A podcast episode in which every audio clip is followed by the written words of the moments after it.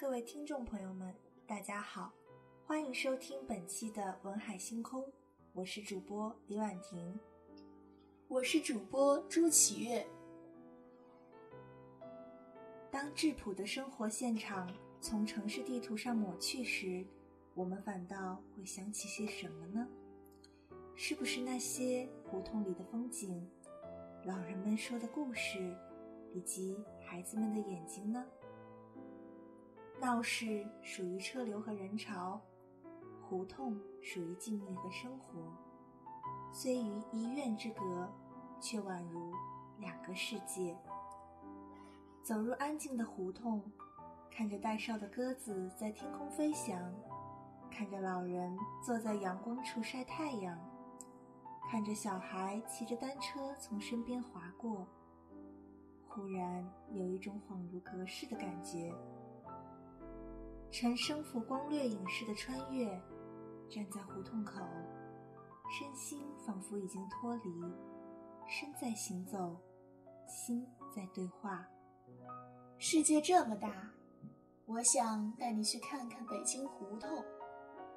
老胡同，老风物，老门前蹲一只老猫，老树下挂一件老衣，黄包车上坐一个老人。想想那样的时光，悠长、静谧、懒漫，总觉得有民国时期的气息。荡漾荡漾，在四通八达的胡同里。胡同名字起源于蒙古语，猿人呼街巷为胡同，后即为北方街巷的通称。有的胡同名字有趣儿，如曲灯胡同、闷葫芦罐胡同、笤帚胡同、嘎嘎胡同；有的胡同名字充满诗意，像是百花深处。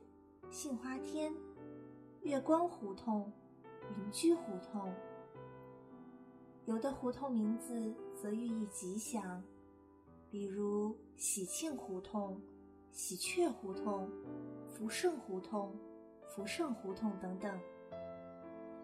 那些五花八门的胡同，无一例外充满了浓厚生活的气息。晨光里，有人提笼遛鸟。黄昏时，有人挽篮卖花；夏日买一根冰棍，可以从胡同这头吃到那头；秋天则糖葫芦、山楂、葡萄、苹果、山药豆，口味繁多，又甜又脆。胡同时光，悠悠漫漫，一连逛上半天，也不会觉得乏味。如果。你也喜欢它的气息。胡同究竟是什么样子的？让我们一起来看一下萧乾笔下的老北京的小胡同。北京还有一种死胡同，有点像上海的弄堂。可是弄堂里见不到阳光。北京胡同里的平房，多么破！也不缺乏阳光。胡同可以说是一种中古民用建筑。我在伦敦和慕尼黑的古城都见到过类似的胡同。伦敦英格兰银行旁边就有一条窄窄的针鼻巷，很像北京的胡同。在美洲新大陆就见不到。他们舍得加固，可真舍不得拆。新加坡的城市现代化就搞猛了。四十年代我两次过狮城，很有东方味道。八十年代再去认不得了。幸而他们还保留了一条牛车水。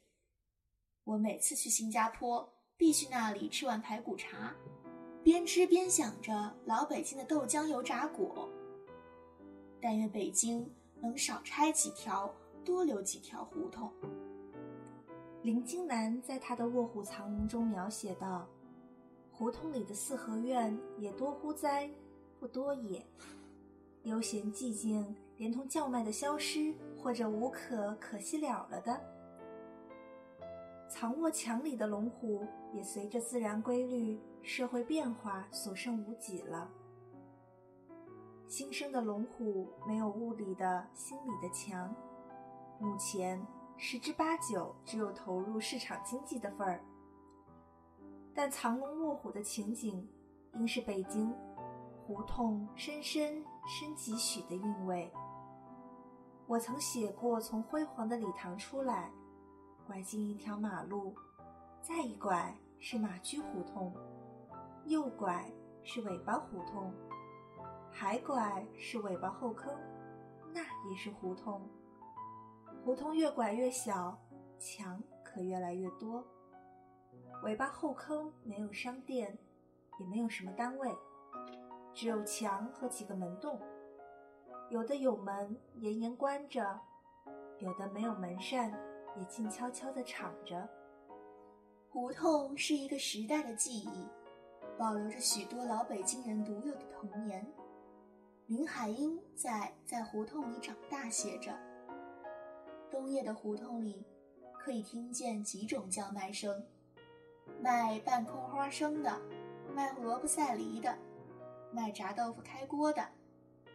开门出去，哪个叫做心里美的萝卜，在一盏小灯下，看卖萝卜的挑出一个绿皮红瓤的，听他用小刀劈开萝卜的清脆声，就让你满心高兴。”北平俗话说：“吃萝卜就热茶，气得大夫满街爬。”在一炉红火上，开水壶冒气，嗡嗡的响了。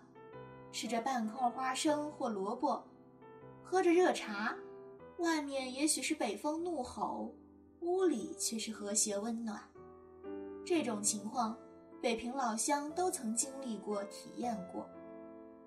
夏日的胡同。最记得黄昏时光，太阳落山，热气散了，孩子们放学回家，有时放了学的哥姐要照顾小弟弟、小妹妹，就大大小小的推开街门到胡同里玩。黄昏里的胡同风光，我记忆最深刻的是卖晚香玉的，把晚香玉穿成一个个花篮，再配上几朵小红花，挂在一根竹竿上，串胡同叫卖。卖花的多是家庭妇女，买一只晚香玉花篮挂在卧室里，满是生香。每一次大家坐地铁四号线，常常都会听到临近胡同的站名吧。实际上，北京的胡同名字可谓五花八门。苏童的《北京胡同》就展现了北京胡同的名字风格迥异，有的简单机械。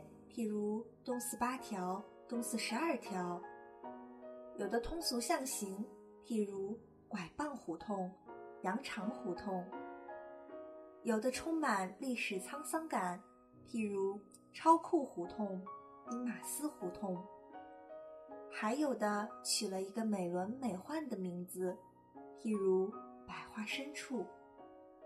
它们会令你掩嘴失笑。也会使你浮想联翩。我不是北京人，对北京胡同的印象一味的诗化，却缺乏一些鲜活的细节。